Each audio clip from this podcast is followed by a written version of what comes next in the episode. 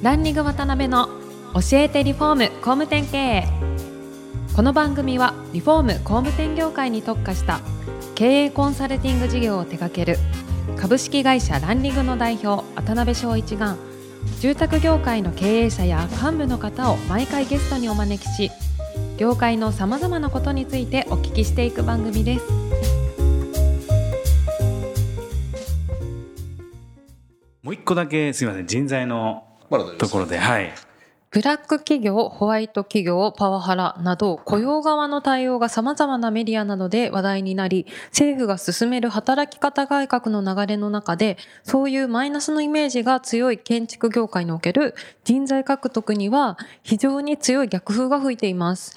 これからもこの流れが逆流することはなかなか考えにくく、人材獲得に対するコスト増と定着させるためのコスト増によって押しつぶされそうです。そんな中で安定的に人を採用し定着させるために住宅事業を営む会社はどのようなポイントを意識するべきでしょうか特に若手営業マンの採用と定着、現場の獲得と定着に頭を悩ませています。これはもうどこでもかしこでも 今工務店さんとかは悩まれてますね、まあ、若手営業マンの獲得っていうのは営業マンっていうのは基本的にはモチベーションは結構お金ってのは大きいんですよね。だから、まあ、特に不動産関係の営業マンとかかなりお金ドリブンです。そうですよね。確かに。でそれはね例えば一個不動産でかいの売れば結構会社が儲かるから本人も取れるじゃないですか。はい、うん。でうまく成り立ってる面があると思うんですけど、じゃあこの建築リフォームでどうかって話ですよね、うん。そうですね。そこまで待遇を思いっきり上げるみたいなことは難しそうな事業モデルなんですよね。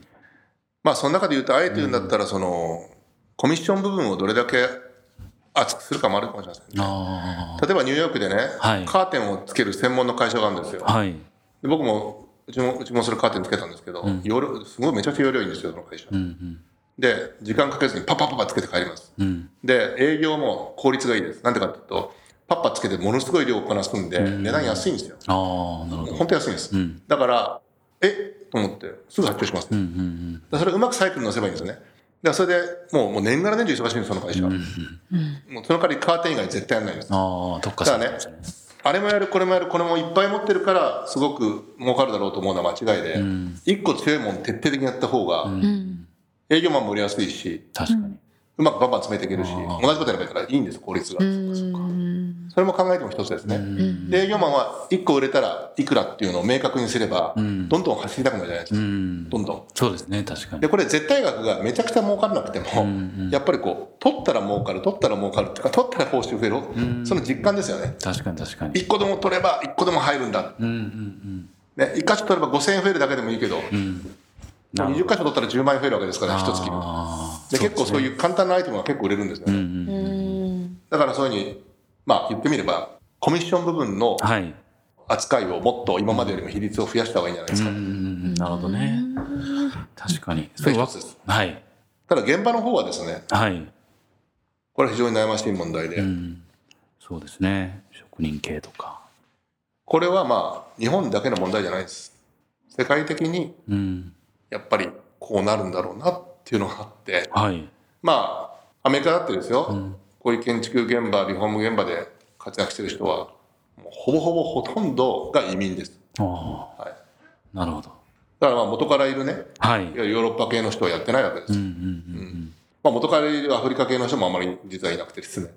まあまあ移民なんですよね。途中から来てるな南米とかあれとか中中華系とかはい。多いんですよ、うん。だからまあ日本、まあ、これからねせっかく4月1日からね、この外国人の雇用ができるようになるわけですそうのでね。うん。まあまあね規制がどこまで緩和されてどこまで建築業界内装業界で使えるのかはまだはね僕もそこまで定かじゃないんですけど、まあ働く人のプロテクションをしっかりするというはい。ことをやってですよ、うん。もし今その規制緩和が十分じゃなかったら業界としてん。こういうふうに労働者の安全を守ります。労働者の条件をきちっと守りますと、はい。外国人の。うんだからこの分野にこれだけ規制緩和してくださいっていうのを提案してみたと思います。なるほど。提言ですね。うん。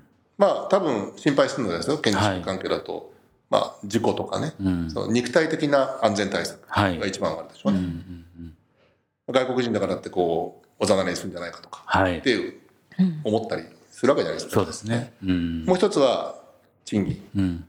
だから人がいないわけだから、はい。安くしたいから外国人使うわけじゃないですよね、もう。そうね今、ステージとしては。そうですね人がいないから使うんだから、だから日本人雇うのと同じ金額でいいじゃないですか。うんうん。だから待遇は全く同じでいい。はい。ね。その悪くしなくていい。うん。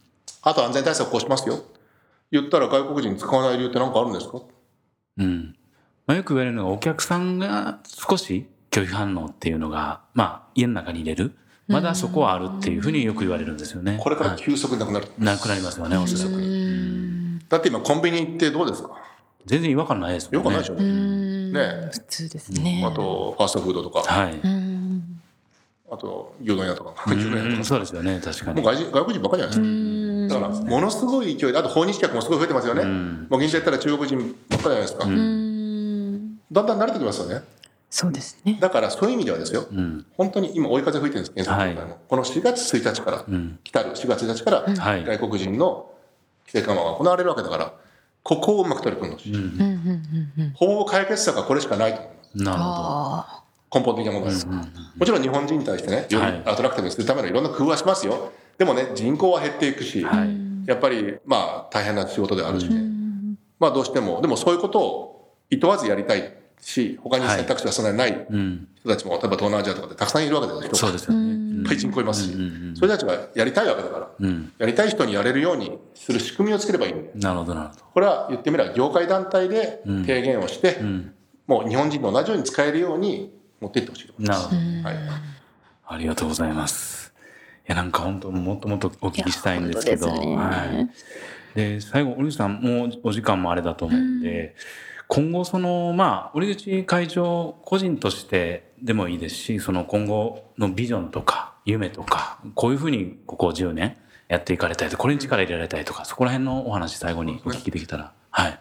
まあ私はね、やってきた経験を生かしてですね、はい。これから夢と希望を持って伸びゆく起業家から CEO とかはい。ファウンダーとかですね、うん。会社やっていく人たち、まあ、リーダーたちをですね、はい。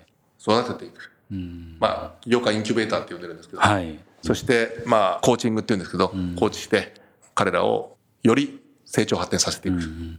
そして世界に羽ばたかせていくっていうはい。のは僕の夢ですね。ですけど本当ご自身で実業やられればそれこそ何百億何千億っていう会社を実業家としてされると思うんですけど、ななぜそっちにうん側に回られようとされたんですかね？はい。まあ、興味の問題ですね。例えばじゃあ自分がもう一回やって、じゃあ、はいうん、自分でやる数千億までうんやる、まあそれも大変なことだと思いますし、はいやったとしても、まあ、数字をもう一回積み重ねるってことで、うんやれることの範囲っていうのはある分野じゃないですか。はい。だから興味が湧きにくいっていうかですね、なるほど。もう一回ですよ、やるのが。うんうんでも僕は今数十社、ね、コンサルティングやってますけど、はい。あコーチングっていうんですか、はい。まああらゆる業種のんいろんなタイプの経営者の人にコーチングしてはい。彼らが伸びていく姿を見る方が面白い楽しいってことですね。なるほど、なるほど。まあもともとグッドイルグループもはい。いろんな会社持ってましたよね傘下に、そうですね。あと部門の、はい。そこの役員とか社長っていうのは僕から見れば、みんな起業家なんですよ。はい。でその人たちをコーチングして、ん。みんなを育成して伸ばしてその塊の集団のまあたまたま僕が顔であっただけであって自分の考えなんです。なるほど、なるほど。いかにみんなを伸ばすか、ん。適材適所。やる気を出させる、そういうマネジメントでいかに伸ばすかっていうのは僕のやり方なんで、はい。それを今社外にやってるっていうだけなんですね。なるほどね。もともと好きなんですよそういうの。ああ、もともとそうなんですね。はい。はい。ありがとうございます。なんかもうあっという間に1時間。でした間。ね。どうでしたか、藤子さん。